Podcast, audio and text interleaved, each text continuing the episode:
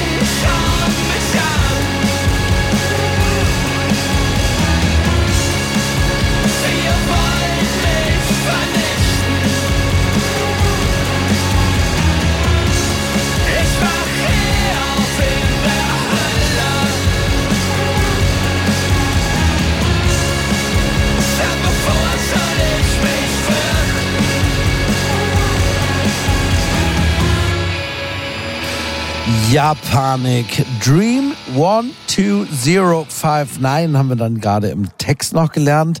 Hier im Soundcheck auf Radio 1. Und Hannes Solter und ich vermuten, es ist womöglich die Neuköllner Postleitzahl des Sängers von Japanik, Andreas Spechtel, der nämlich, soweit ich jedenfalls weiß, noch in Berlin wohnt. Oder das jedenfalls lange Jahre getan hat. Ähm, ja, wir legen gleich los, denn jetzt gibt's gleich ein paar etwas längere Songs. Einen sogar sehr lange, lieber Martin Schüler.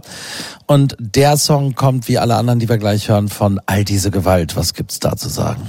So ist das. Es geht natürlich um Max Rieger. Der ist einer musikinteressierten Öffentlichkeit seit ungefähr einer Dekade natürlich als Sänger von Die Nerven bekannt. Er produzierte aber auch allerlei Granden des deutschen Indie, zum Beispiel Ignur oder Mia Morgen, Stella Sommer und auch Casper. Als Solokünstler tritt er seit 2014 ungefähr alle drei Jahre unter dem Norm de Plume all diese Gewalt in Erscheinung. Auf dieser neuen Platte namens Alles ist nur Übergang tun sich nur die allergrößten Fragen auf. Die Stücke erkunden den Himmel und die Hölle. Sie fahnden nach unserem Platz auf der Erde, fragen nach dem Gewicht der Seele. Am Ende steht die in Anmut gegossene Gewissheit, dass nichts auf dieser Welt von Dauer ist.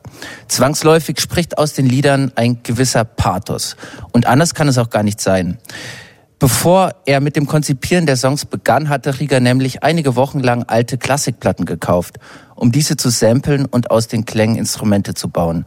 Chöre und Orchester bilden hier also das Fundament für mit zarter Hand gestrickte Ambient-Texturen, die nach Ewigkeit trachten. Zu Beginn dieser Sendung hören wir ein beinahe sakrales Stück. Es hört auf den Namen zu Staub werden.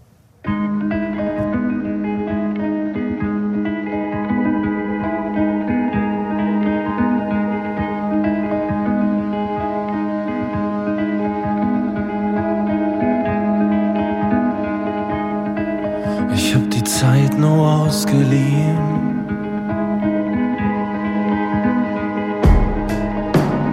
Vorschuss Endorphin.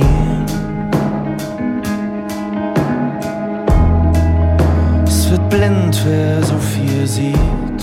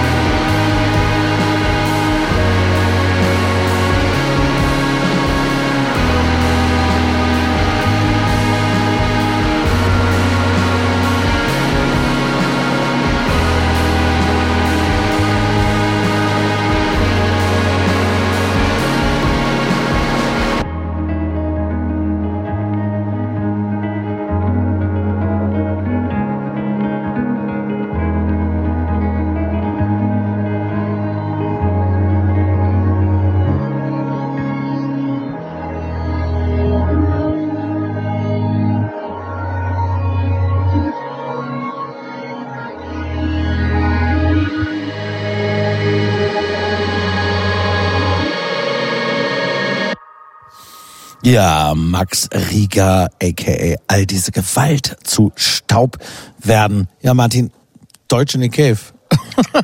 so, irgendwie, äh, oder was, was war da los? Also, ich meine, es ist ja generell so bei all diese Gewalt. Ich, die Assoziation kommt natürlich, weil Nick Käfer jetzt auch ausgelöst durch ein persönliches Trauma so sehr äh, Laptop-artig zustande gekommene, sehr sphärische, geisterhafte Alben gemacht hat zuletzt. Das kann einem in den Sinn kommen. Außerdem kann einem in den Sinn kommen, wenn man weiß, dass Max Rieger, Talk, Talk verehrt, deren immer leiser werden gegen Ende der Karriere. Dann wird das nächste Album, wenn auch eins erschienen wäre, auf dem wäre wahrscheinlich nur noch das Nichts gewesen und Spirit of Eden.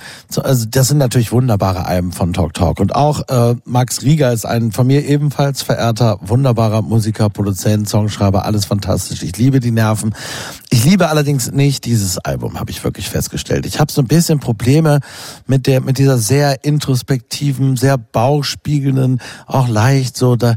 Also die Texte finde ich auch teilweise fast schon ein bisschen banal und äh, man kann das alles machen, aber mir fehlt dann, was ich dann bei dieser Art von Musik gebraucht hätte, diese Magie und das wirklich Dringliche, was mich dann auch, mein Herz hat es einfach nicht erreicht, muss ich, ich sagen. Es hat mich nicht weggeblasen. Ich fand es unsagbar dringlich, ne? wenn ich so eine, so eine Zeilen lese wie eben, nicht so, als würde ich etwas vermissen. Ich würde nur gerne wissen, meinst du, es wird nochmal okay? Tut zwar langsam nicht mehr weh, aber irgendetwas fehlt da steckt schon viel drin. Ich finde, auf dieser Platte verneint Rieger das Leben und gleichzeitig akzeptiert er es aber auch. Und das hat manchmal gefehlt, diese, also mir hat es gefehlt in der, in der Rückschau auf seine früheren Platten, diese Reflexion. Ähm, ich muss mich da jetzt anschließen, tut mir leid, Thorsten.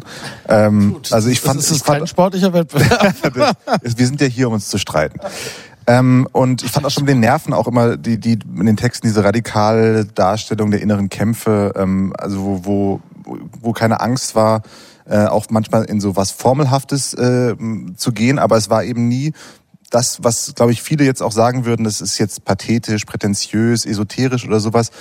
Für mich, also für mich ist dieser ewige Haderer Rieger so ein bisschen auch so ein eigener Seelenspiegel, glaube ich.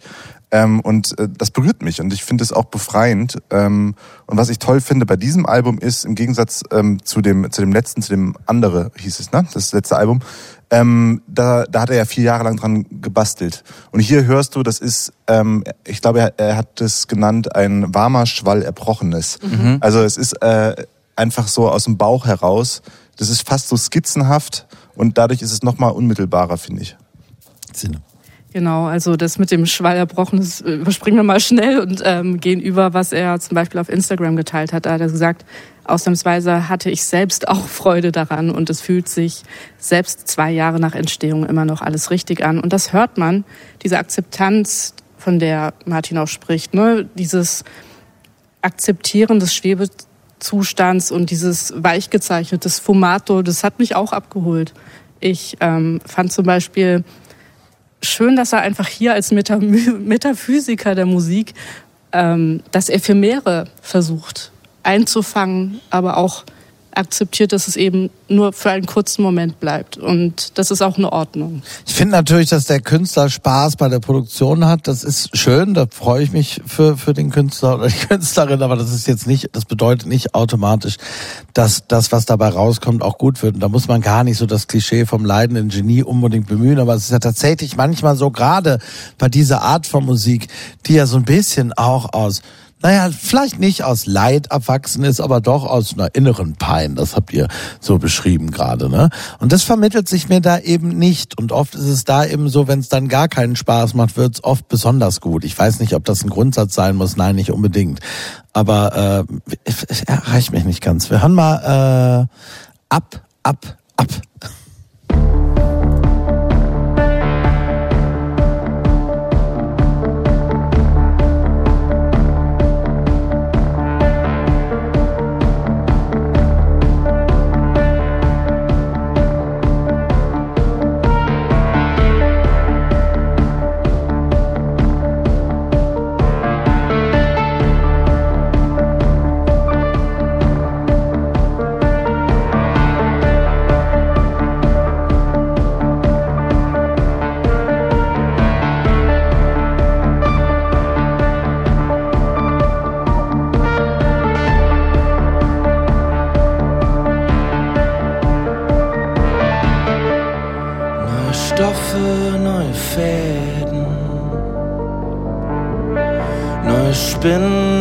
Spinnennetze weben. Neun Milliarden Menschen streben nach einem besseren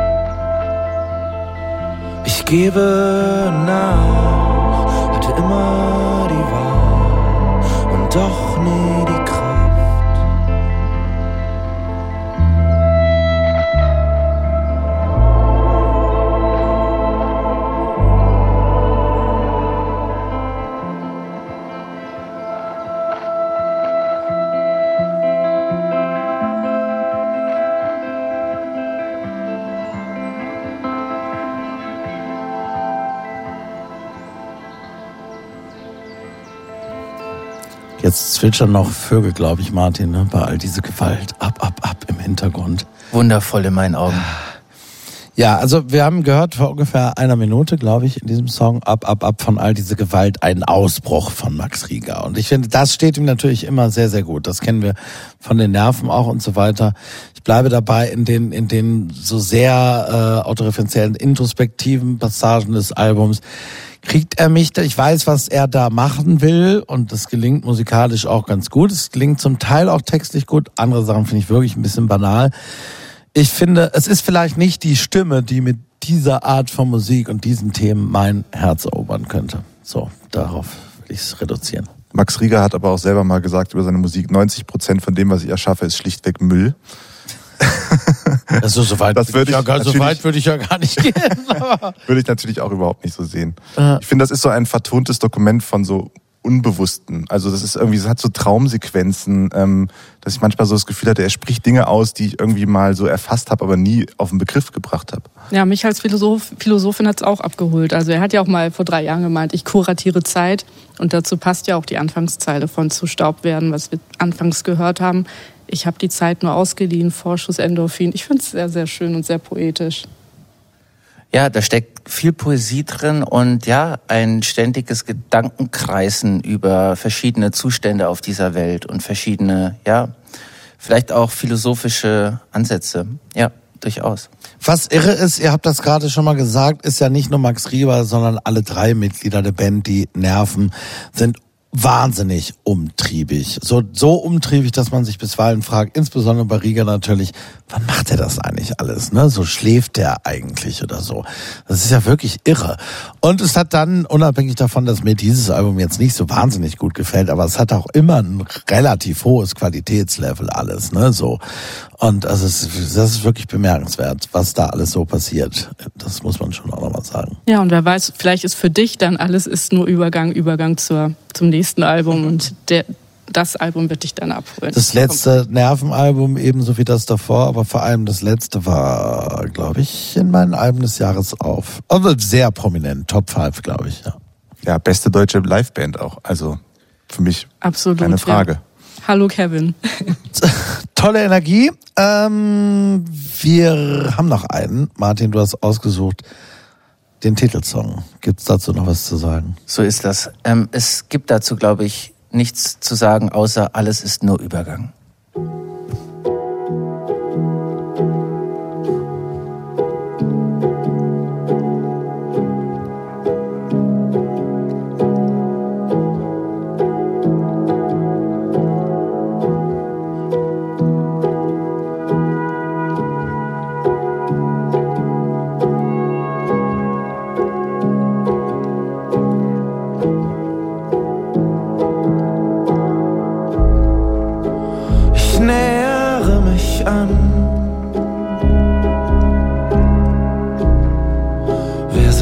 Gerne näher dran, aber ich komm nicht näher ran.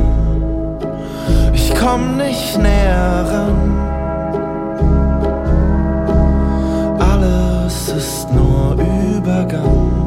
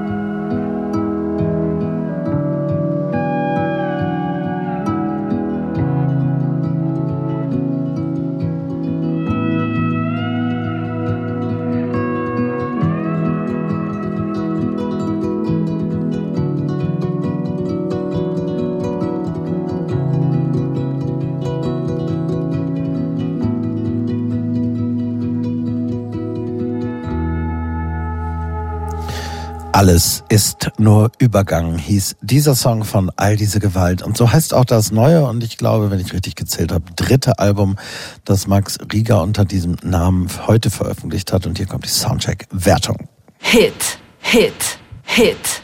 Geht in Ordnung. Ja, aufmerksame ZuhörerInnen werden sich nicht wundern, dass ich gesagt habe, das geht in Ordnung. Alle anderen kriegen das ein Hit. Soundcheck. Das musikalische Quartett. Von Radio 1 und Tagesspiegel. Live aus dem Studio 1 im Bikini Berlin. Ja, und da geht's jetzt weiter mit einer Frau, die, wenn ich nicht geträumt habe, noch vor gar nicht allzu langer Zeit hier auf dieser Bühne im Studio 1 im Bikini stand und hier auf jeden Fall irgendwann mal gespielt hat innerhalb der letzten paar Monate oder so. Mir ist so. Ähm, vorstellen wird Ibadet Ramadani. Wirst du, so, jetzt den Satz kriege ich nicht, an, nicht anständig zu Ende, liebe Sinem Kilic, äh, Ibadet Ramadani, was gibt's zu sagen? Genau. Ibadet Ramadani kennen vielleicht noch einige von der Indie-Rock-Band Super 700, äh, die sich 2003 in Berlin gegründet hat und leider dann 2014 nach vielen internationalen Auftritten und drei Alben sich aufgelöst hat. Ibadet legt jetzt mit Forest ihr Debüt vor und ähm, verarbeitet dort auch Stationen ihres Lebens, die im Kosovo stattfanden, aber auch in New York City, in Amsterdam, wo sie Musik studiert hat. Und man kennt sie vielleicht auch vom Gorki Theater, wo sie 2020 in einem Stück auch zu bestaunen war, von Nurkan Erpulat inszeniert, Maria. Und jetzt in Forest verarbeitet sie eben große Themen wie Ängste, Trauererfahrungen, wie den Tod ihres Vaters in Sharat. Schmerz, aber auch Hoffnung und Liebe gibt es hier zu hören. Und das Ganze hat sie, passend zu dem Thema des Albums Forest, auch im Wald geschrieben. Also den ersten Song, den wir jetzt gleich hören werden, in dem gibt es kojotenhafte Amerikanerklänge. Und sie hat auch in einem Begleittext zu dem Album Folgendes gesagt. In dem Lied personifiziere ich die Angst und sie, die Waldgöttin, sagt, komm zurück, wenn du deine Angst konfrontiert und deine Abenteuer durchlebt hast, dann wirst du eins mit uns im Wald und findest Frieden. Forest.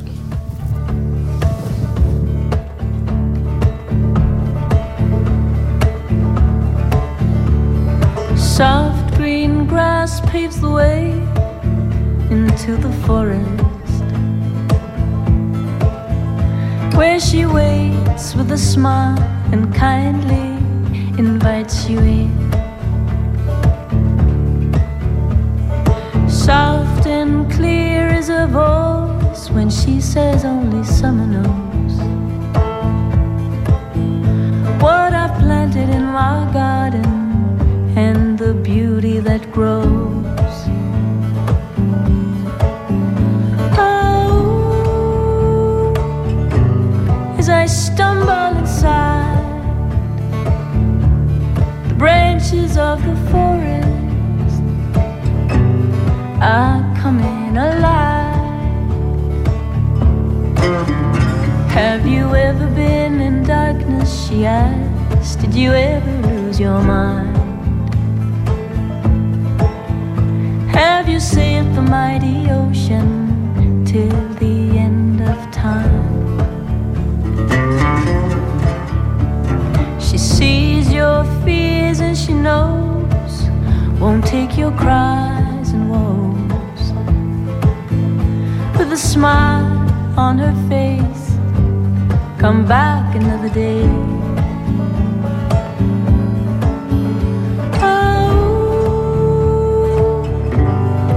I stumble outside the branches of the forest are coming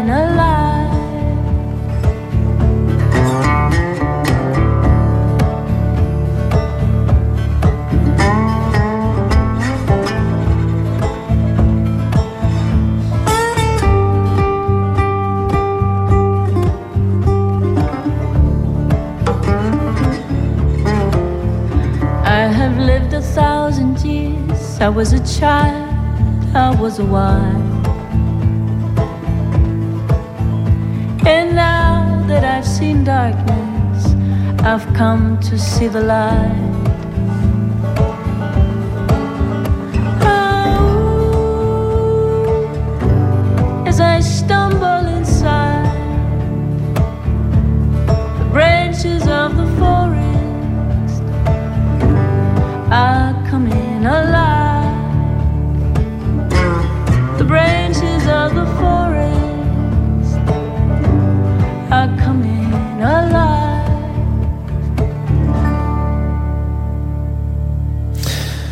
Ibadet Ramadani mit äh, einem Song ihres heute erschienenen Debütalbums als Solokünstlerin, der Forest heißt. Kleine Korrektur, aber noch, äh, oder hinten angestellt, kleines Sternchen.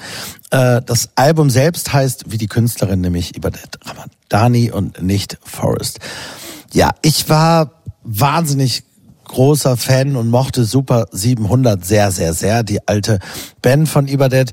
Das war so für mich eine der Bands in den Nullerjahren. Ihr kennt das alle so. Es gibt immer mal wieder so Bands und Künstlerinnen und Künstler, wo man es einfach nicht versteht, dass das nicht mehr Leute genauso mögen wie man selbst. Und man es einfach schade findet, dass das keine breite Hörerschaft findet, weil man immer wieder denkt, so ging es mir damals bei jedem neuen Album, Mann, das ist doch so toll, warum hört das nicht die ganze Welt. So ist es eben manchmal. Super 700 äh, haben natürlich auch einiges erreicht. Das darf man ja auch nicht, ne? kann ja nicht jeder riesengroß werden. Aber es hat dann wohl nicht wirklich für eine lange Karriere gereicht. Sie wurden nie so groß, wie ich sie gehört habe, jedenfalls. Dann haben wir ja ganz lange nichts, jedenfalls keine neue Musik in dem Sinne. Überdet hat zehn Jahre jetzt. Du hast es gesagt, äh, Sinem am Theater gearbeitet, ist Mutter geworden auch hat so hier und da auch mal mit anderen Leuten, Marky zum Beispiel der Band, äh, Musik gemacht und auch mit ähm, Stefan Eicher. Sie kennen ihn vielleicht noch von Ich möchte ein Eisbär sein, der auf diesem Album zu Gast ist. Da kommen wir später zu.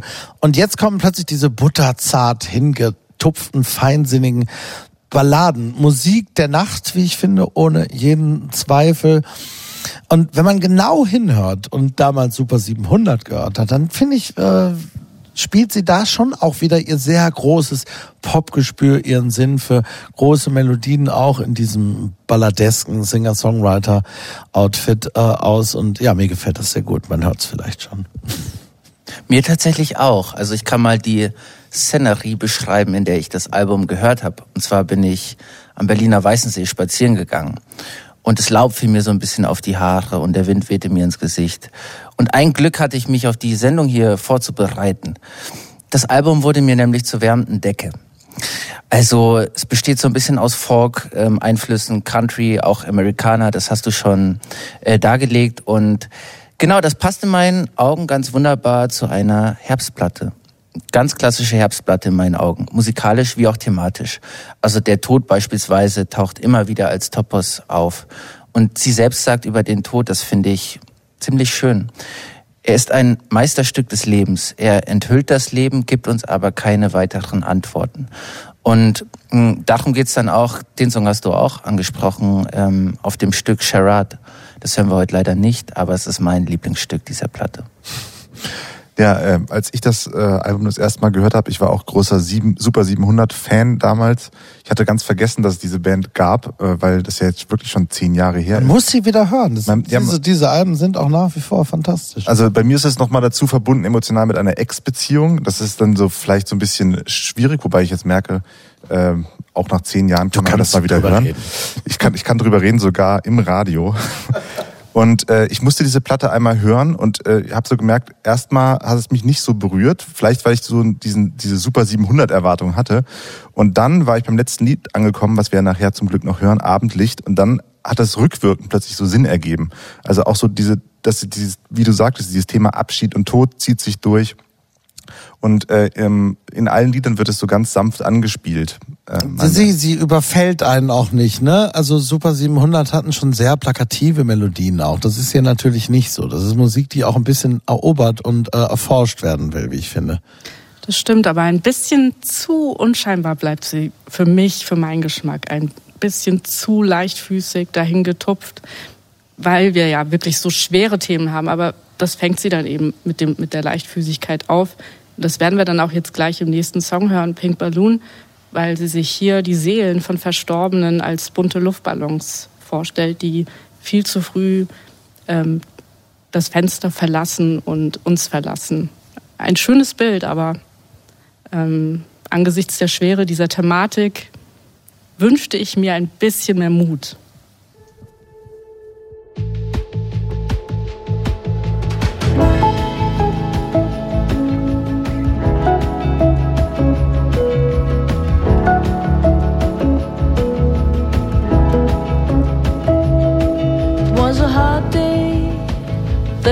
31st of May, when the drum beat stopped and the choir started. I would do it all again if I had the chance before I part from here. One big pink balloon flying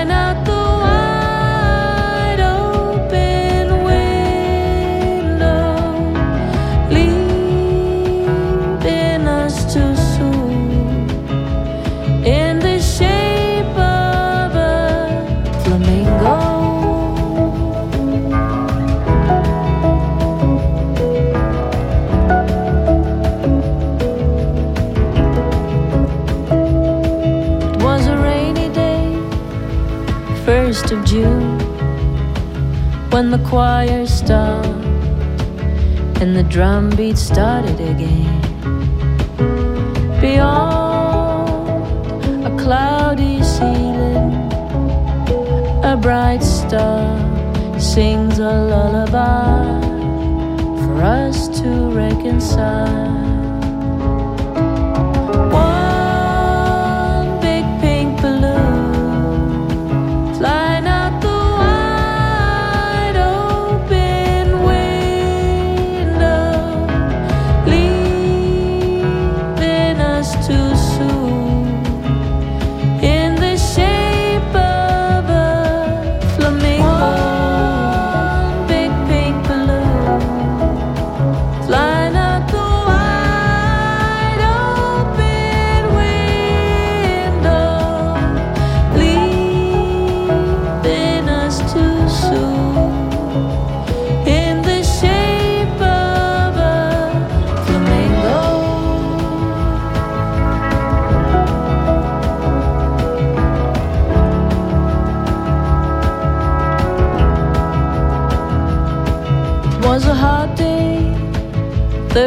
31st of May, when the drum beat stopped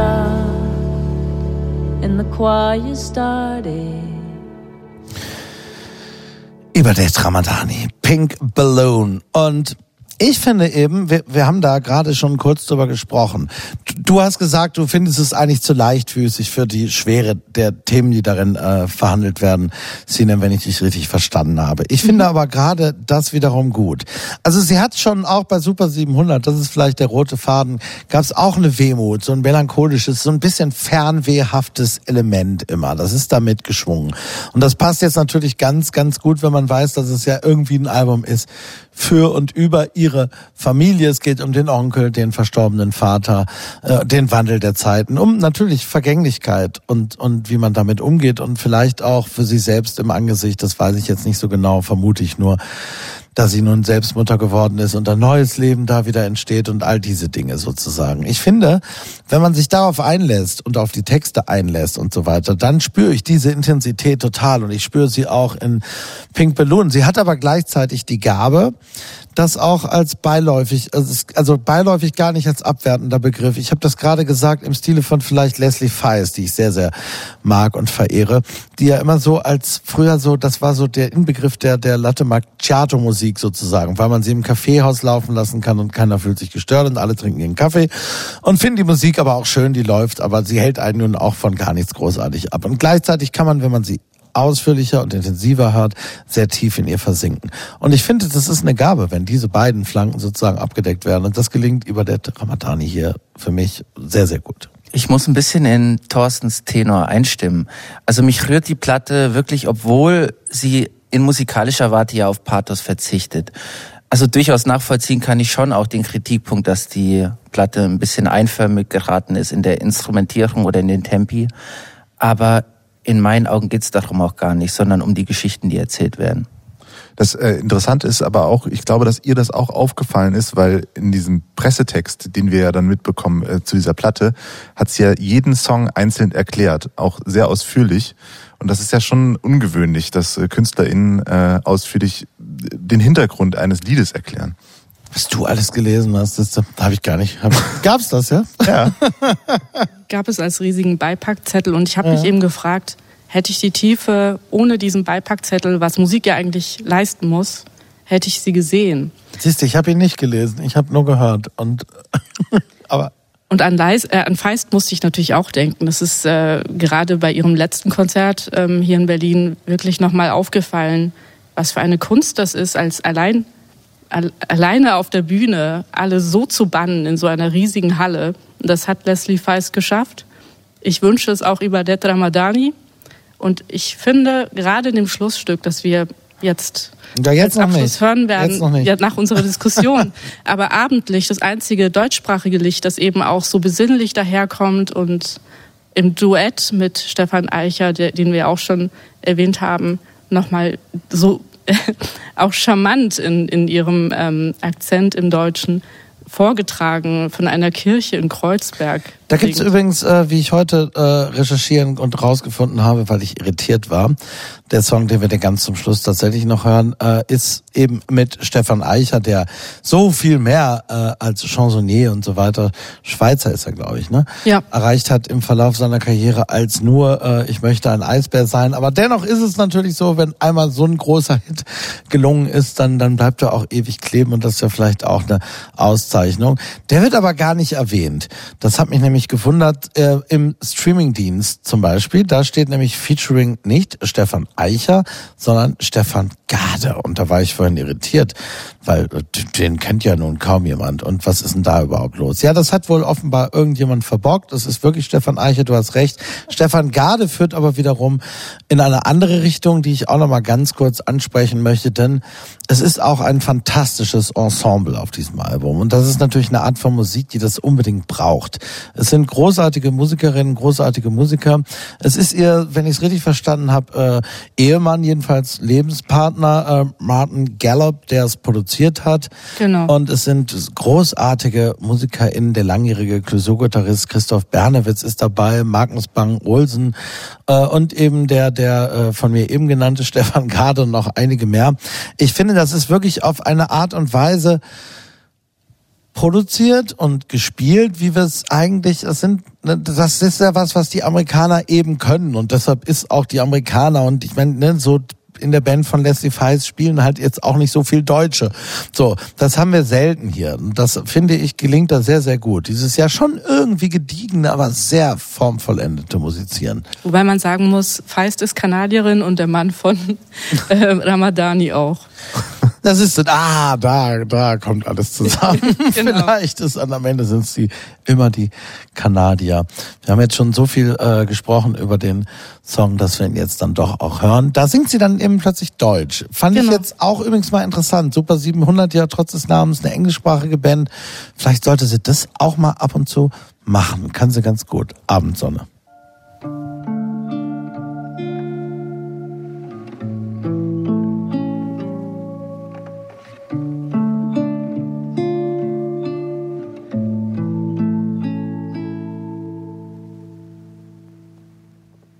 Ein Herbdeckblatt Zerrissen im Sturm.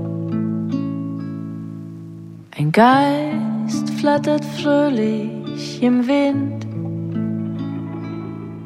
Stolz schwebst du die Straße entlang. Die Abendsonne lockt die schönsten Kreaturen hervor. Ich rufe deinen Namen vom Balkon. Komm, dreh dich doch endlich einmal um. Ein Lächeln auf deinem süßen Mund. Die Abendsonne lockt die schönsten Erinnerungen hervor. Komm noch mal zurück an die Gabelung, an die Gabelung und lass uns gemeinsam gehen ins Abendlicht, ins Abendlicht hinein.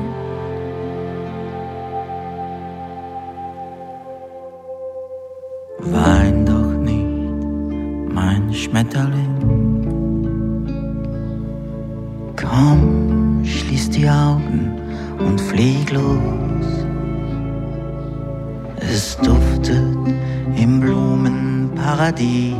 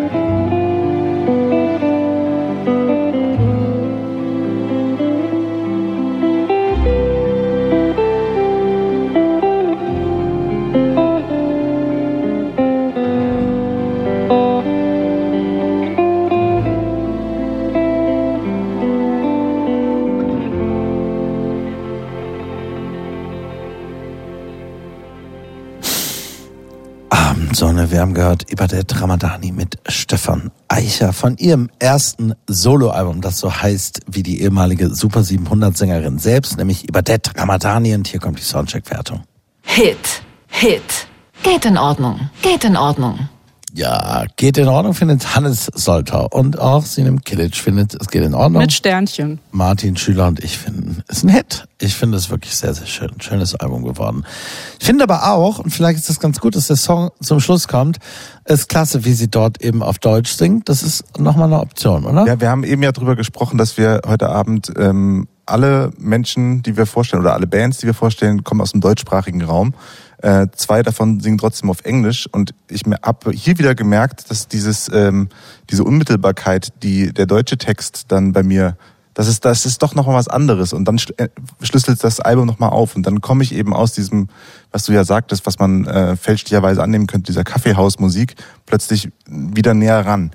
Und ich glaube, da kommt man dann doch leider nicht drum rum, ohne dass man Ich glaube, das liegt daran, dass eben für einen deutschen Muttersprachler deutsche Texte auf direkterem Wege ins Herzen führen. Aber ich bin's nicht mal und mich hat's Ja. auch angesprochen. Und sie Ja. ist es ja insofern auch nicht, denn sie hat ja, glaube ich, die ersten Jahre ihres Lebens im Kosovo verbracht. Und äh, sie spricht ja auch wirklich ein sehr gutes Englisch, muss man dazu sagen. Ne, Jetzt ist sie auch noch mit dem Kind, also aber immer schon. Also das, man hört ja da gar, finde ich, keinen Akzent. Also sie ist gehört auch zu den nicht äh, englisch-muttersprachlichen SängerInnen, die das gut machen können. Das gilt auch längst nicht für alle. Dennoch fand ich das auch. Das mal, mal gucken. Das wäre ganz interessant. Mal gucken, was da vielleicht dann doch sonst noch so rauskommt. Wir werden heute Abend immer mal wieder über äh, die wunderbare österreichische Stadt Wien sprechen. Und äh, Martin, wir haben eben schon mal hinter den Kulissen kurz gesagt, ich finde es faszinierend und spektakulär, was so in den letzten Jahren und gerade aktuell so in Wien, was aus Wien gekommen ist. So ganz oben hängen natürlich so in den letzten zehn Jahren immer so Bilderbuch Wander. Bilderbuch sind gar keine richtigen Wiener, aber irgendwie ja schon und so weiter.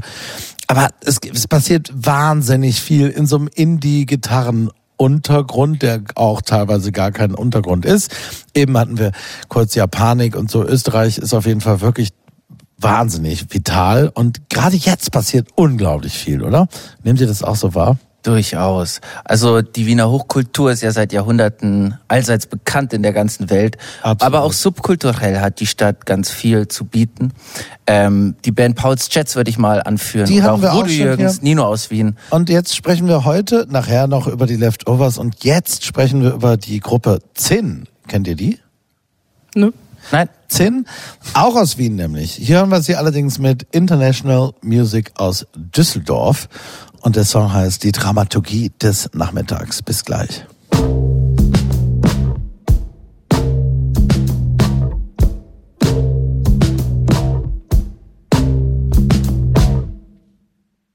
Die Dramaturgie dieses Nachmittags schnitt ein Quadrat aus der Zeit. Ungelenk fiel es hin. Ist es tot oder ein Beginn?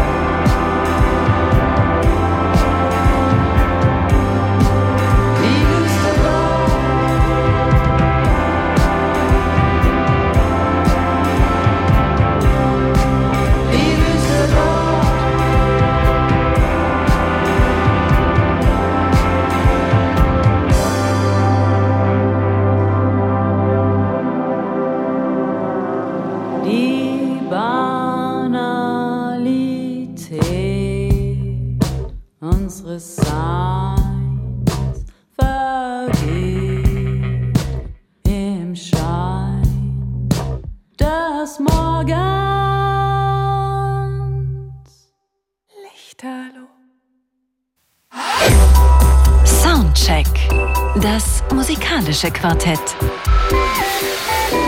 Von Radio 1 und Tagesspiegel. Live aus dem Studio 1 im Bikini Berlin.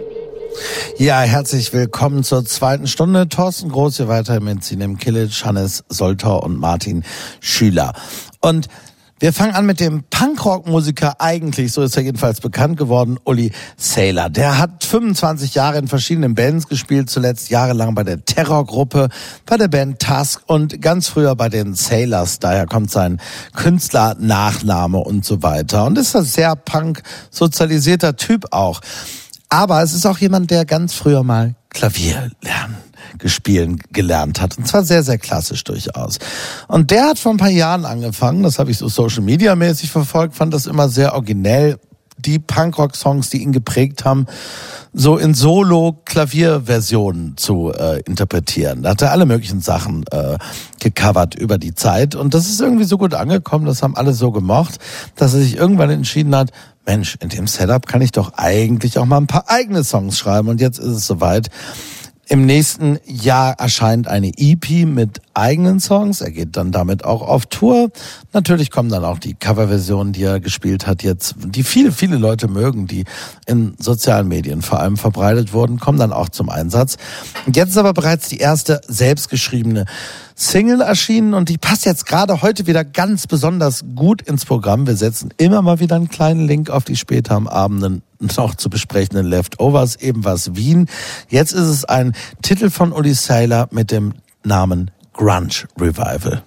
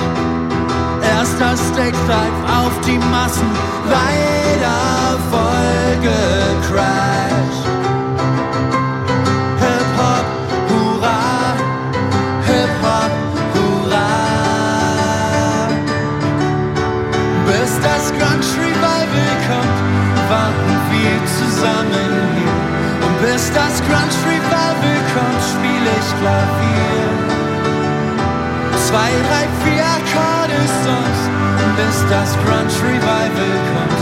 Und bis das Grunge Revival kommt.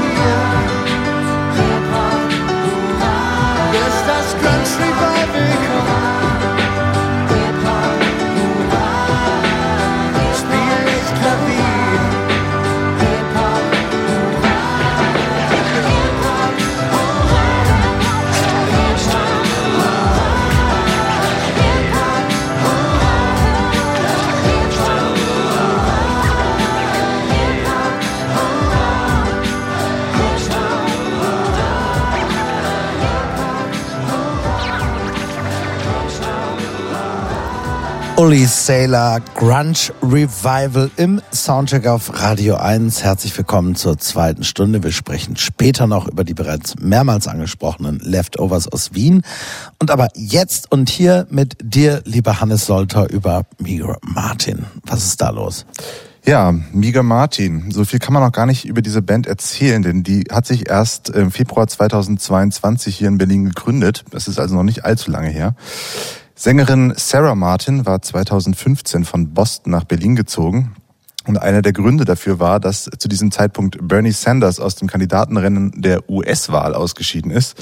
Und ein anderer, dass es in den USA so gut wie keine Finanzierung oder Unterstützung gibt für angehende Musikschaffende. In Berlin traf sie dann ihre zukünftigen Mitmusiker Max Hürz-Wolf und Federico Corazzini. Letzterer arbeitet im äh, Butterama Studio mit Teilen der Band Whitest Boy Alive und so war der Weg von der Gründung der Band bis zu der Aufnahme recht kurz. Langjähriger Wegbegleiter und Wegbereiter der Band ist das umtriebigste Trüffelschwein der Berliner Indie-Szene, Anton Teichmann der dann auch das Debütalbum von Miga Martin auf seinem Label Mansions and Millions herausbrachte. Die Songs darauf klingen nach Fleetwood Mac, Beach House oder Big Thief. Die sind getragen von der fulminanten Stimme von Sarah Martin, die über persönliche Traumata und Verluste nahestehender Menschen singt, aber eben auch über die Klimakatastrophe oder politische Zustände in den USA. Wer mit diesem lokalen Geheimtipp angeben möchte, sollte übrigens nicht allzu lange warten. Momentan sind Miga Martin nämlich auf US-Tour mit niemandem geringeren als Old J. Wir hören jetzt mal rein in das famose Debüt. Dieser Song heißt TBD The Big Death.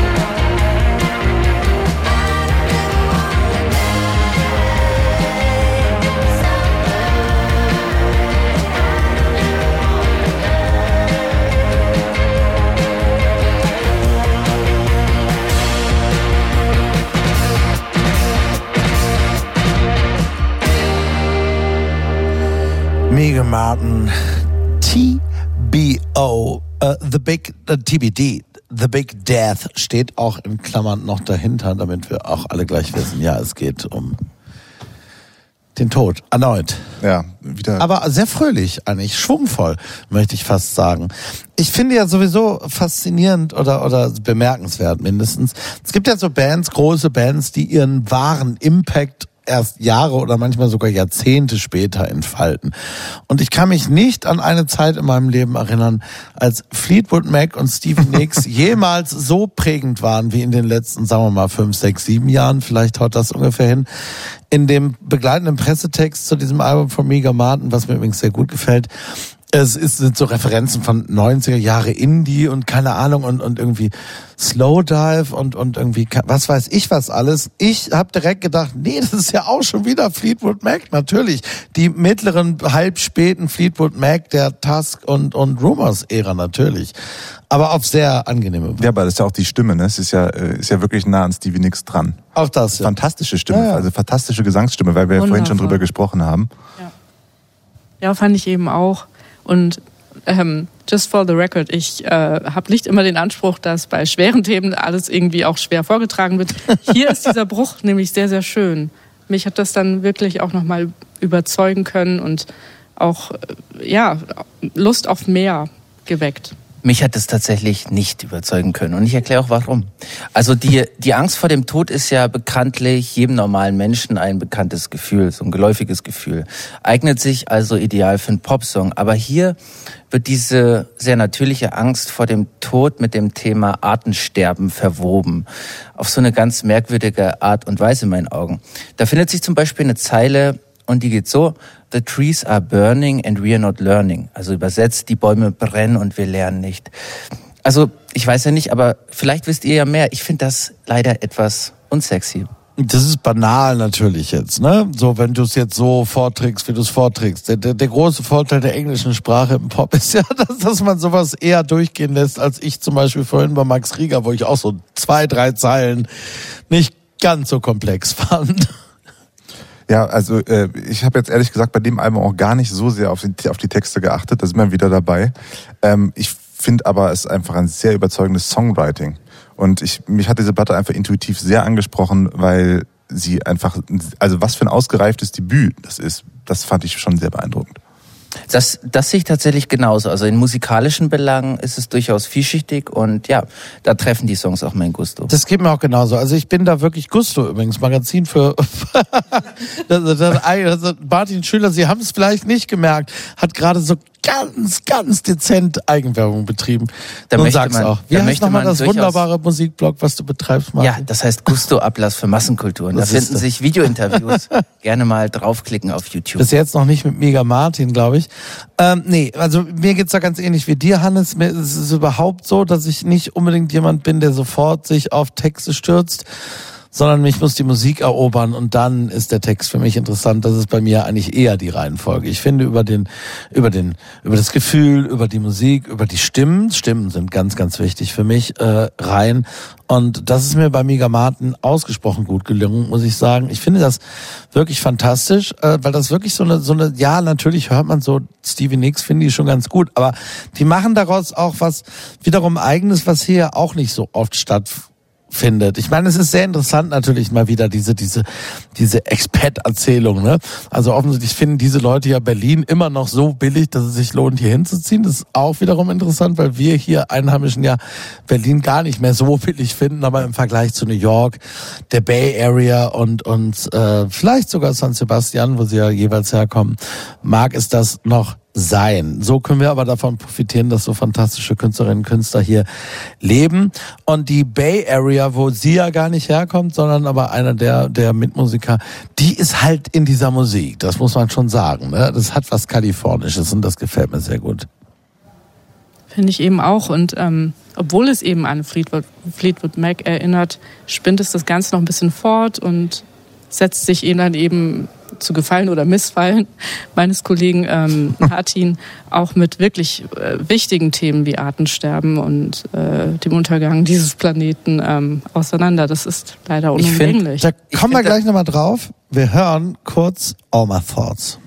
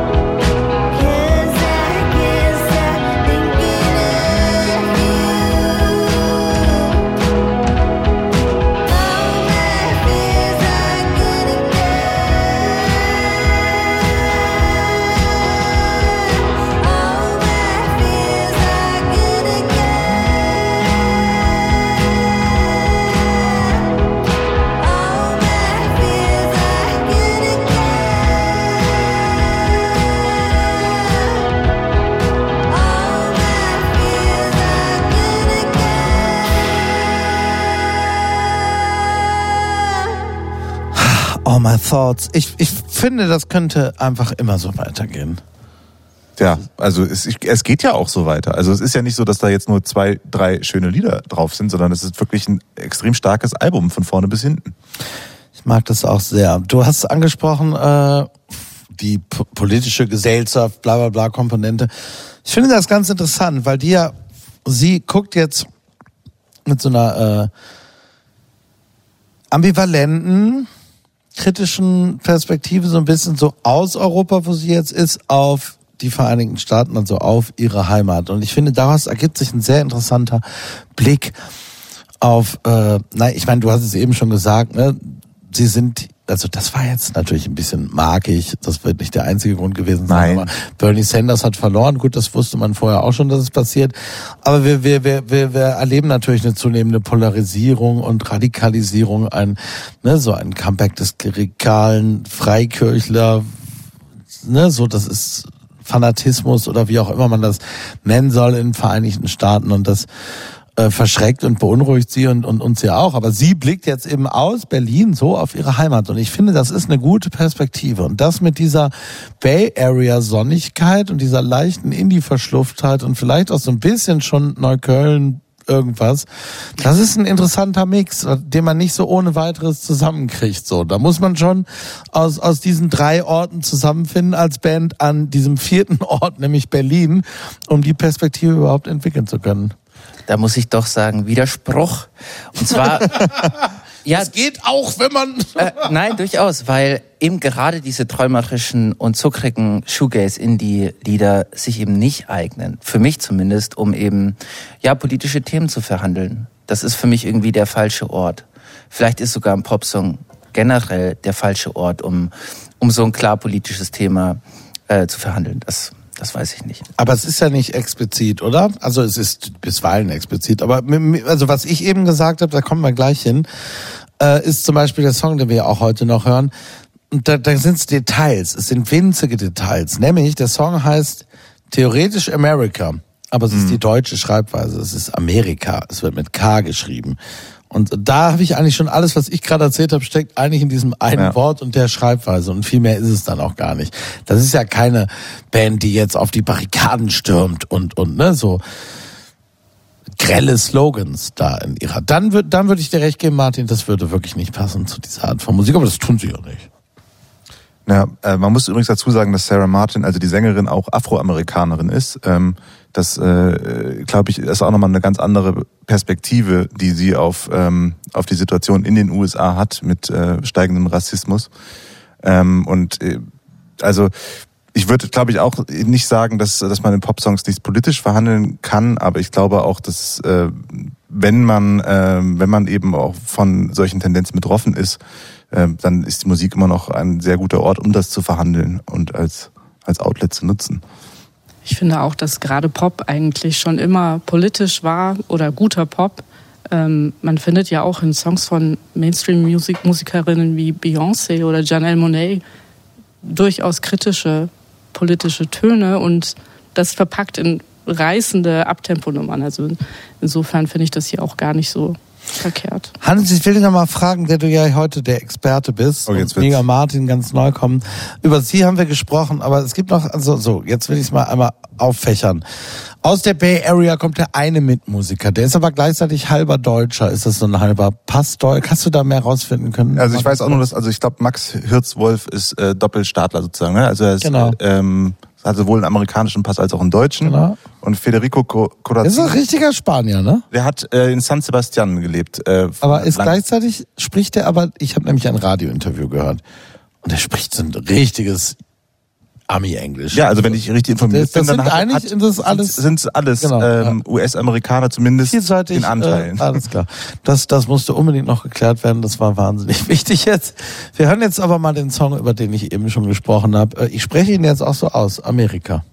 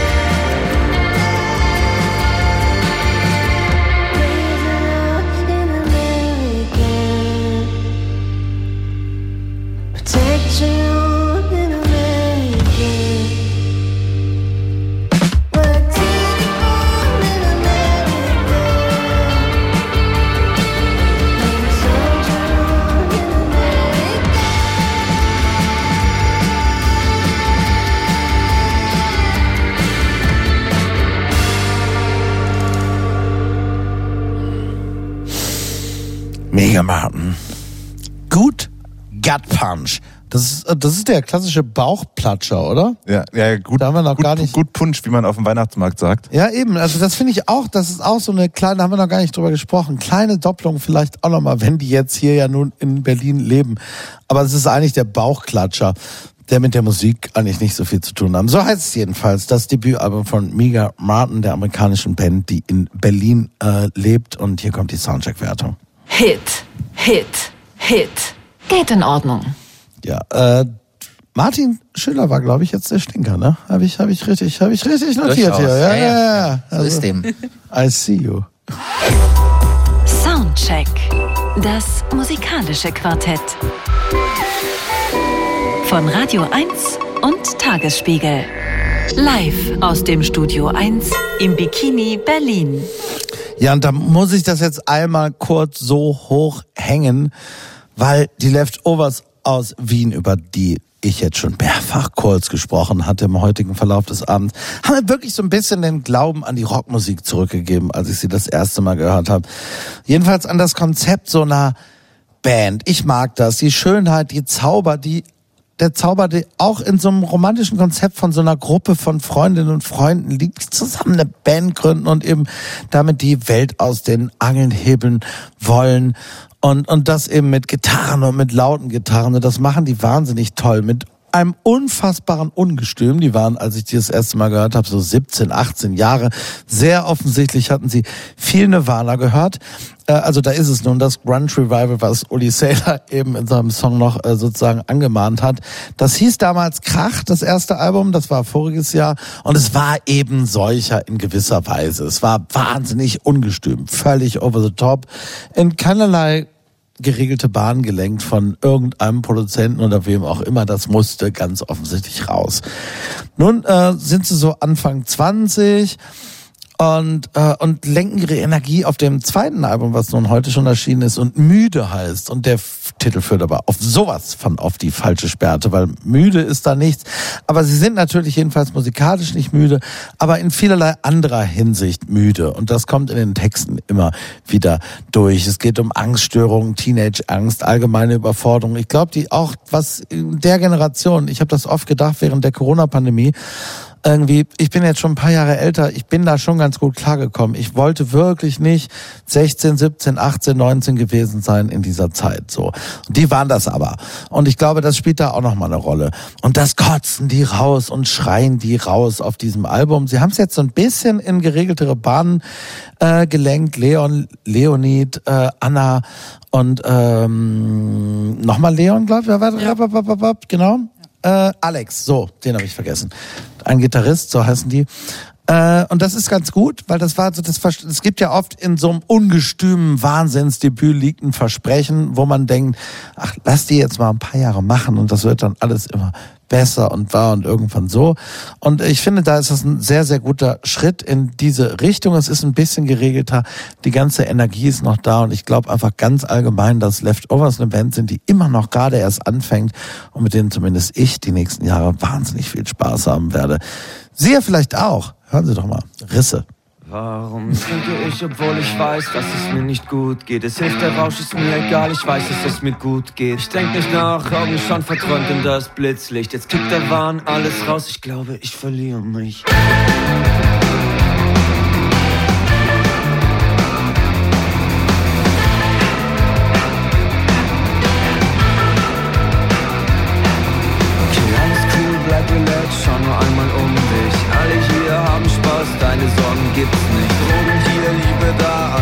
Durcheinander. Ich lächle bloß und tu mir so, als wär ich jemand anders.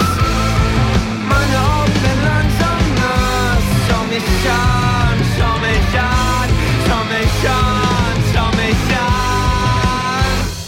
Trotzdem gibt es immer diese Risse auf meiner Haut. vertrocknet, doch ich reiß sie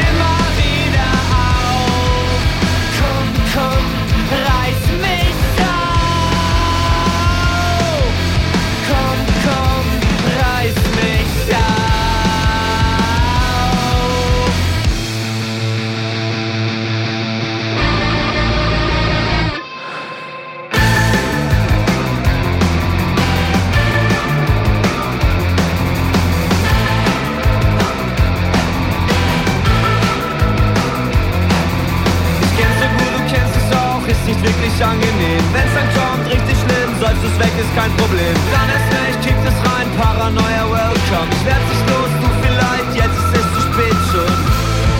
Deine Augen werden langsam nass, schau dich an, schau dich an, schau dich an, schau dich an. Trotzdem gibt es immer diese Risse auf meiner Haut sind schon lange vertrocknet,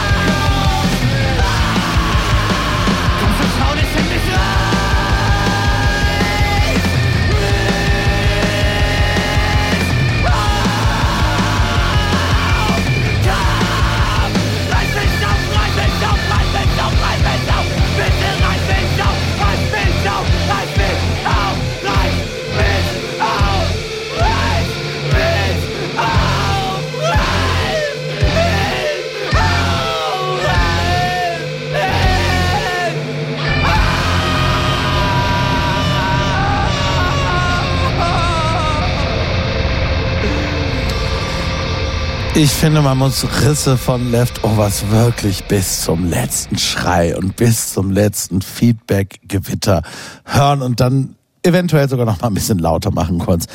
Mich interessiert natürlich vor allem deine Meinung, lieber Martin. Martin Schüler, der sich verdient gemacht hat, jüngerer Kollege, ich weiß gar nicht, wie alt bist du eigentlich? Ich bin 26 Guck mal, Jahre. 26 Ja. ist der. So, und der macht eben dieses Gusto-Blog, hat er vorhin ja erzählt. Und wenn es irgendjemanden gibt, der wirklich so die, die, die, sagen wir mal, Indie-Gitarren, deutschsprachige Szene der letzten fünf, zehn plus irgendwas Jahre gut gecovert hat und sich da sehr gut auskennt und sich da, das ist einfach dein absolutes Steckenpferd. Das ist deine große Leidenschaft. So, und jetzt, was denn nun Leftovers? Weil du hast grad, du kanntest den noch gar nicht. Das ist ja eigentlich eine Band, die schreit nach Martin Schüler. Schande auf mein Haupt. Wirklich Schande auf mein Haupt. Was sagst ich, du denn? Ich kannte sie erstmal nicht, genau. Und dann habe ich mich etwas damit befasst und bin unter anderem auf ein Cover gestoßen. Und zwar heißt dieses Cover Marmelade und Himbeereis. Von der, Erfolgreichster Song von der Band, ja. ja, ja. Und vor allem ist es aber ein Song von der famosen Band Grauzone ursprünglich. Die wiederum waren ja in den 80er Jahren Wegbereiter der neuen deutschen Welle. ja und, und deren Sänger wiederum haben wir gerade mit Lieber der Tramadani gehört. so ist dem. So ist dem. Und Full Circle. Und ich möchte den Song aber an der Stelle mal den Hörerinnen und Hörern ans Herz legen. So, jetzt aber zu Leftovers. Also, die erinnern mich in, ja, der Attitüde, dem Habitus durchaus auch an eine Band wie Isolation Berlin vielleicht oder Milliarden. Vielleicht ist es ein bisschen von beiden. Also, hier werden eigentlich sehr klassische Spätadolesz spätpubertäre oder frühadoleszente Themen abgehandelt. Die Welt steht verkehrt, der freie Fall macht einen wütend und man muss irgendwo hin mit seinem Groll. Man genießt und verflucht die Großstadt. Deshalb fährt man in Songs gegen Wände oder thematisiert die Vorzüge und Abgründe von übermäßigem Drogenkonsum. Und man singt Parolen wie, du bist schon tot, bevor du lebst, rauchst Zigaretten und dann bekommst du Krebs. Ich persönlich mag diesen juvenilen Fickfinger sehr, denn ich kenne ihn nur zu gut. Okay, wow, das war ein Statement, ha? Was haben wir eigentlich für eine seltsame Jetzt Dramaturgie? kommst du, Hannes. Ja, was haben wir für eine seltsame Dramaturgie, dass wir die Leute jetzt so verstören hier kurz bevor sie ins Bett gehen, äh, dass wir jetzt hier nochmal so die Leftovers Jetzt, auspacken. äh, jetzt ist es ist Wochenende, komm on, jetzt ist Ja. Friday Night. Die Friday gehen jetzt night. alle raus ins Nachtleben. Right. oder? Die, die werden jetzt gerade richtig hochgepeitscht. Die, die Leute glühen zu Leftovers vor, meinst du, ja? Kannst du, ja, unbedingt. Also ich bin ja, ich bin ja auch mit so einer Musik sozialisiert worden, total. Ne? Also ich habe das, also äh, das ist so ein bisschen so, also um es zu sagen, in schlimmeren Momenten erinnert mich das auf diesem Album hier an so Emo-Core, Hardcore aus den Nullerjahren, weil es nämlich hier im Gegensatz zu diesem äh, Krach-Album doch schon ziemlich fett produziert ist. Also diese Gitarrenwände, die erschlagen einen richtig. Und das hätte ich, also wäre vielleicht gar nicht nötig gewesen, dass man das so dick produziert. Ich meine, du hast mir ja letztes Jahr in Ohren gelegen immer wieder, dass ich mir unbedingt Krach anhören soll. Ich habe das länger schon, ja genau. Das ist eine Mission von mir. So. Ja, das fand ich auch sehr charmant, weil äh, da fand ich es aber auch noch kratziger und so hingeworfener. Und hier ähm, muss ich sagen, ist es mir dann doch so ein bisschen zu viel Attitüde an mancher Stelle, äh, um schon mal so ein bisschen nörgelig einzusteigen. Also mich hat's Safe eher was. an Grunge aus Seattle erinnert, an Madhani, Ja. Touch Me. I'm Sick. Es hat so denselben juvenilen, also juvenileren Fickfinger in diesem Fall. Und äh, obwohl jetzt dieses zweite Album ein bisschen shoegaziger ist und vielleicht auch für einige nicht hysterisch genug oder nicht roh genug. Mich hat's trotzdem gekriegt. Also dieser Nihilismus, den man eben in den jungen Jahren und vor allem jetzt äh, post-Covid vermutlich hat und äh, in einer so schönen, bilderbuchhaften Stadt wie Wien ist es dann wahrscheinlich umso dringlicher, auch solche Themen anzusprechen. Also ich fand das ganz, ganz toll. Genau, und das stimmt natürlich, ne? Also ich sag's ja, Uli Sailor, Grunge Revival. Also klar, das ist, das hören wir. Wir hören Seattle, wir hören Mart Honey und, und Nirvana und all das mehr. Aber ich finde die, aber es hat auch eben noch deutschen Texten noch niemand so gemacht. Das finde ich schon auch. Da fällt mir auch jetzt auch aus der Zeit auch niemand ein. Und so Beispiel. jung, ne? Also so beeindruckend in den jungen Weil sie Jahren die schon. Energie haben, die, diese, ah, das schreit dich halt an. Das muss man aber auch mal sagen, so eine Energie kann man, glaube ich, nur Anfang 20. Absolut. Sondern danach ist es viel zu anstrengend. Ja, später. ja, ich denke auch. Daran, also über, auf lange Jahre gesehen zerbricht man daran. ja, ja. Aber noch haben sie sie. Wir hören kalt.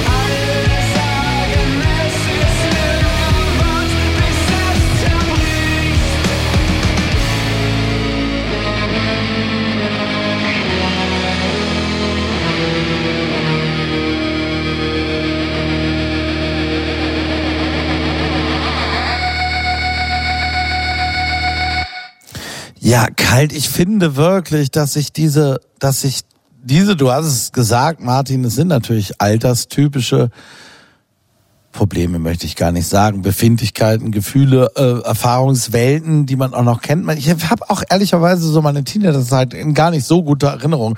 Das wird immer so hochgejubelt. Aber es war eigentlich, es war eine schreckliche Zeit. Es ist ja auch so furchtbar anstrengend, 16, 17, 18, 19 zu sein. Und eigentlich ist man ganz froh, wenn es dann irgendwann auch mal vorbei ist. Aber ich finde, sie besingen das mit einer Dringlichkeit, die sich einem auch un völlig unabhängig des eigenen Alters wiederum vermittelt, weil das ja diese Urkraft sozusagen des Rock'n'Roll auch ist. Und es hat immer viel mit Jugend zu tun gehabt und das gelingt ihnen wirklich äh, wahnsinnig gut und fast so gut wie kaum jemand sonst, der mir gerade einfallen würde, jedenfalls in im deutschsprachigen Raum. Naja, die frühen, die frühen Nerven fand ich. Deutschsprachiger Raum klingt immer ein bisschen rechts, ne? Ich fand schon gesagt. Äh, na, die, die Nerven sind natürlich ja, das gehört zusammen. Die, die sollen, die sollen Leftovers sollen bitte die nächste Nerventour supporten. Das beantrage ich hiermit offiziell. Vielleicht kann Martin Schüler mit seinem wunderbaren Blog Gusto da diesbezüglich noch ein bisschen Lobbyarbeit leisten. Vielleicht, vielleicht kann ich das tun. Ähm, ich, ich möchte kurz noch anmerken, dass durchaus an, also an dieser Platte ähm, befand ich durchaus auch, dass eben Momente da waren, die ein, bisschen gediegener zum, zu, also zumindest ähm, waren als beim Debüt. Und die mochte ich aber gar nicht so gerne. Also ich finde, die Band braucht Kraft, die braucht auch Brüllerei und die braucht auch, genau, Dringlichkeit, wie ihr es sagt.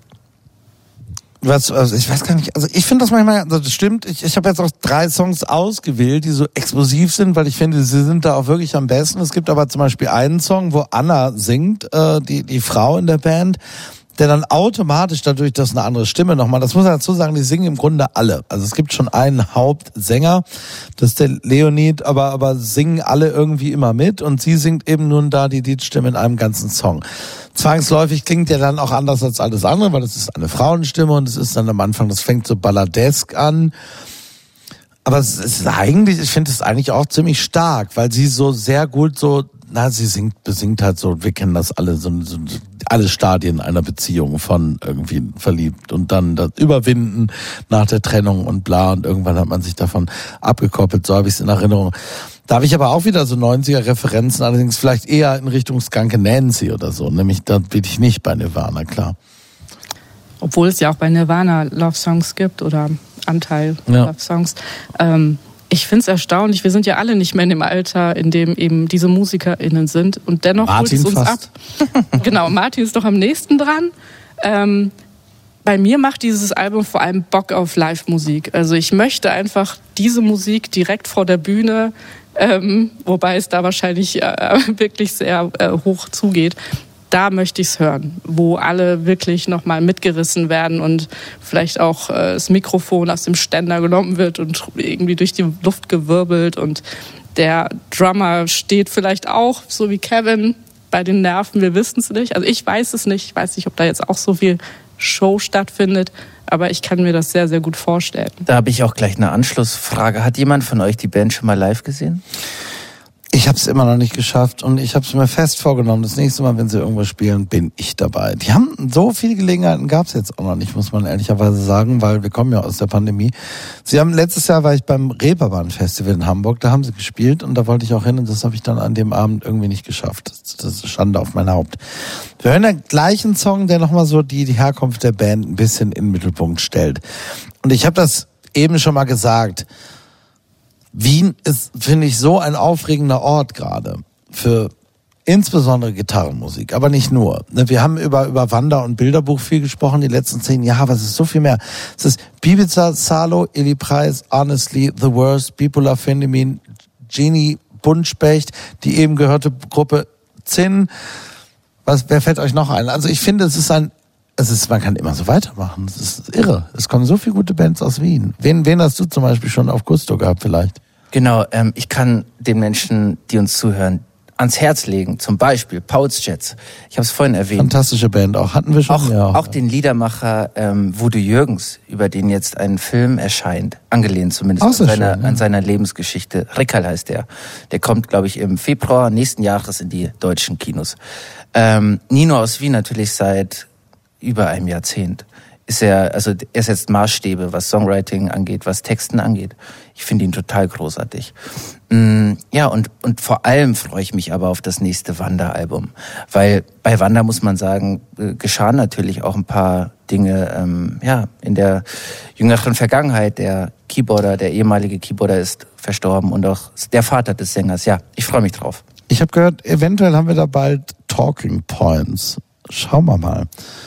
Und hören wir, ich weiß nicht, seid ihr Wien-ExpertInnen? Kennt ihr euch gut aus?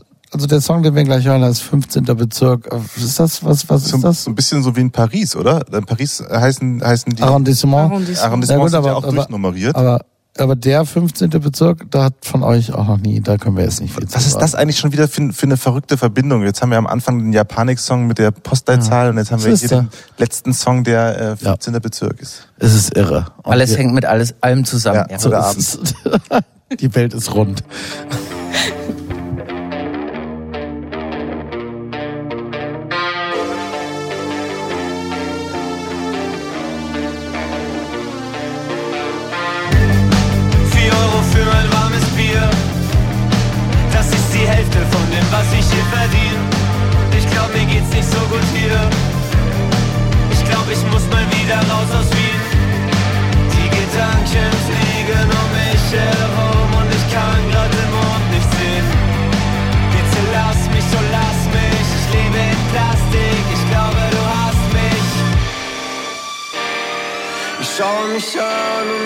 mich nicht mehr.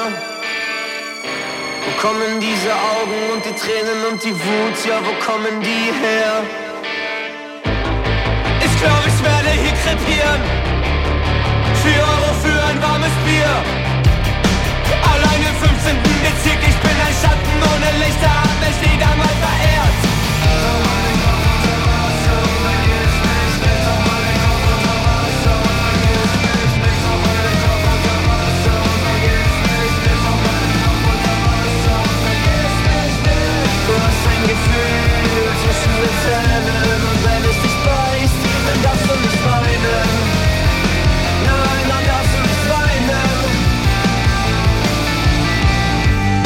Du schaust mich an, ich schau zu dir.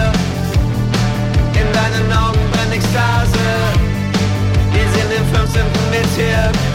Unsere Schatten tanzen auf der Straße. Das Licht glitzert in deinem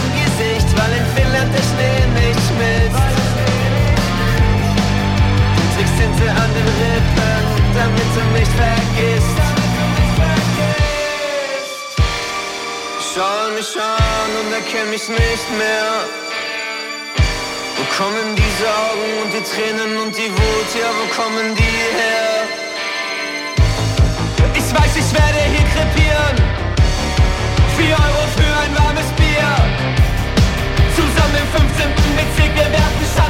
Das Licht und warten, bis die Liebe stirbt.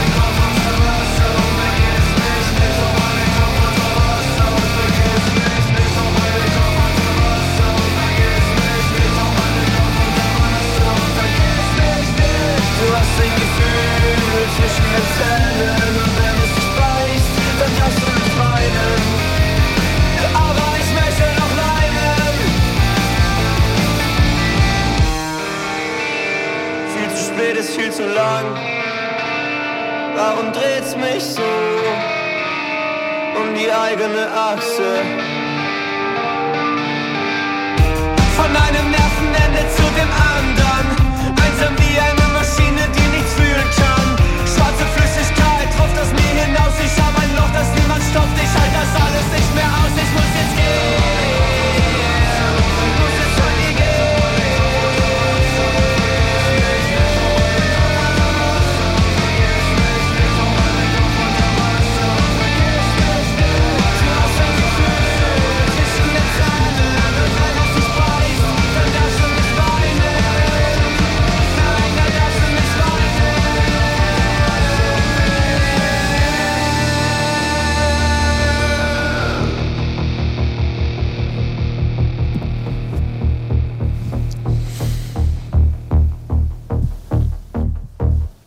Der 15. Bezirk in Wien ist gemeint in diesem Song von Leftovers.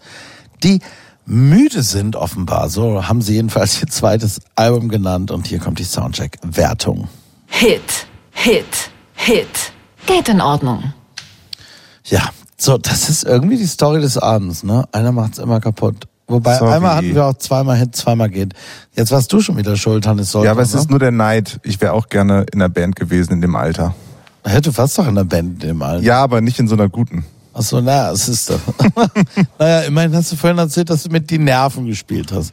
Das kann ja, also irgendwann, irgendwo warst du ja dann. Ja, aber das war auch ganz am Anfang. Dann hast du dich entschieden, Starjournalist beim Tagesspiegel zu werden. Und Statt- nicht, dass das Gerücht aufkommt, ich habe nicht nicht bei den. Nerven gespielt.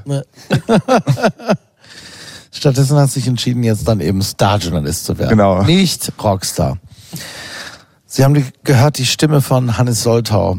Äh, außerdem am heutigen Abend die Stimme von Martin Schüler und die Stimme von Sinem Kilic. Ihr alle wart zu Gast. Das hat mir großen Spaß gemacht. Sehr schöne Runde. Wie immer haben Sie nicht gehört die Stimme von Germa Redlich. Der macht nämlich die Technik und hat das heute ganz wunderbar wieder gemacht und äh, spricht halt dann nicht. Aber er spricht durch seine wunderbaren Einsätze. Nächste Woche geht's hier weiter mit meinem Kollegen Andreas Müller und hier jetzt im Programm mit meinem Kollegen MC Lücke und seinen Sounds and Stories. Ich weiß gar nicht genau, was MC heute vorhat. Habe ich, hab ich gar nicht geguckt, aber äh, bleiben Sie dran. MC Lücke, Sounds and Stories und wir hören zum Abschluss noch Jeremy Blackman. Britischer Rapper, Rapper mag ich sehr. Debüt, Debütalbum The, was ist denn los? The Heart of It. Heute erschienen. Hätten wir auch gut drüber sprechen können. Wir hören My Bad. Machen Sich's gut. Schönes Wochenende.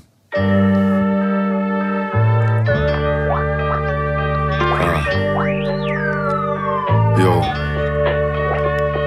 Huh. Didn't wanna do it, but they made me. I was kinda happy in my daydreams. Think that A1 don't know that it's better when you're A3, A5. Brother, we ain't never been the same size. Never been that pay rise business for me. I've been on them late nights, kiss when I sleep. From that girl that you wish you could see, I'm a blind man. I don't look, I just know that's not my fam. Give with their left, but they take with their right hand. Truth can't kill lights, but the time can. That's why I know brothers all through my lifespan. Flight plan, that's Bermuda. Can't go too far, can't grow old in the city, double edged like Medusa, but rich. Young guns, girls, but they're living like Tallulah. Fuma, smoke, measure life like a ruler. One that slice it up high and I think they're a hooper, baller, but their last glance was the shooter. Hey, fuck this shit, I'm a looter, ah, rooter. Run up in the place if they're running my show. Shut that thing down, leave the satellite go. Don't take my words, that was never my flow. My bad, my bad, we were never that close. Run up in the place if they're running my show. Shut that thing down, leave the satellite go. Don't take my words, that was never my flow. My bad, my bad, we were never that close. It's hard to trust when the world don't trust you. Looking at my hands and your bag like fuck you. When you keep your mind so sharp that it cuts through, then you meet a whetstone girl. I think I love you. Mushroom minutes, pushed my limits. Who said we're finished? Send me the Guinness. What's the damage? Probably significant. Feel it in my filaments. Mmm. Slightly saw them speaking, and it sounded like a sibilant snaking. There were times I never knew a reservation, except the first time that I saw a plantation. Can't speak Creole, but I'm working on creation. Waking up every day, shaking with temptation. Uh, every day, shaking with temptation.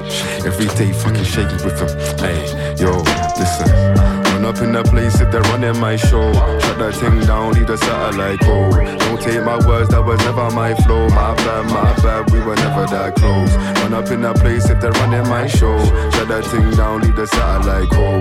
Don't take my words, that was never my flow. My bad, my bad, we were never that close. Always more to be said, more to be led, more to be one, more of me step further. Immortally more to my frost, more deaf, two wise like Manova, server. I might crash if you ask too much. Uh, Shake it off, cause they thought that's rust. But your piece are, I'm the earth's crust. When I'm up, things fucking come and melt on my touch. Watch the whole thing bust.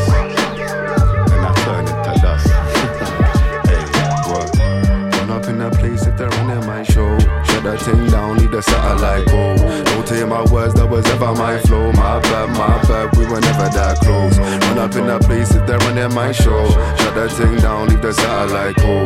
Don't take my words, that was never my flow. My bad, my bad, we were never that close.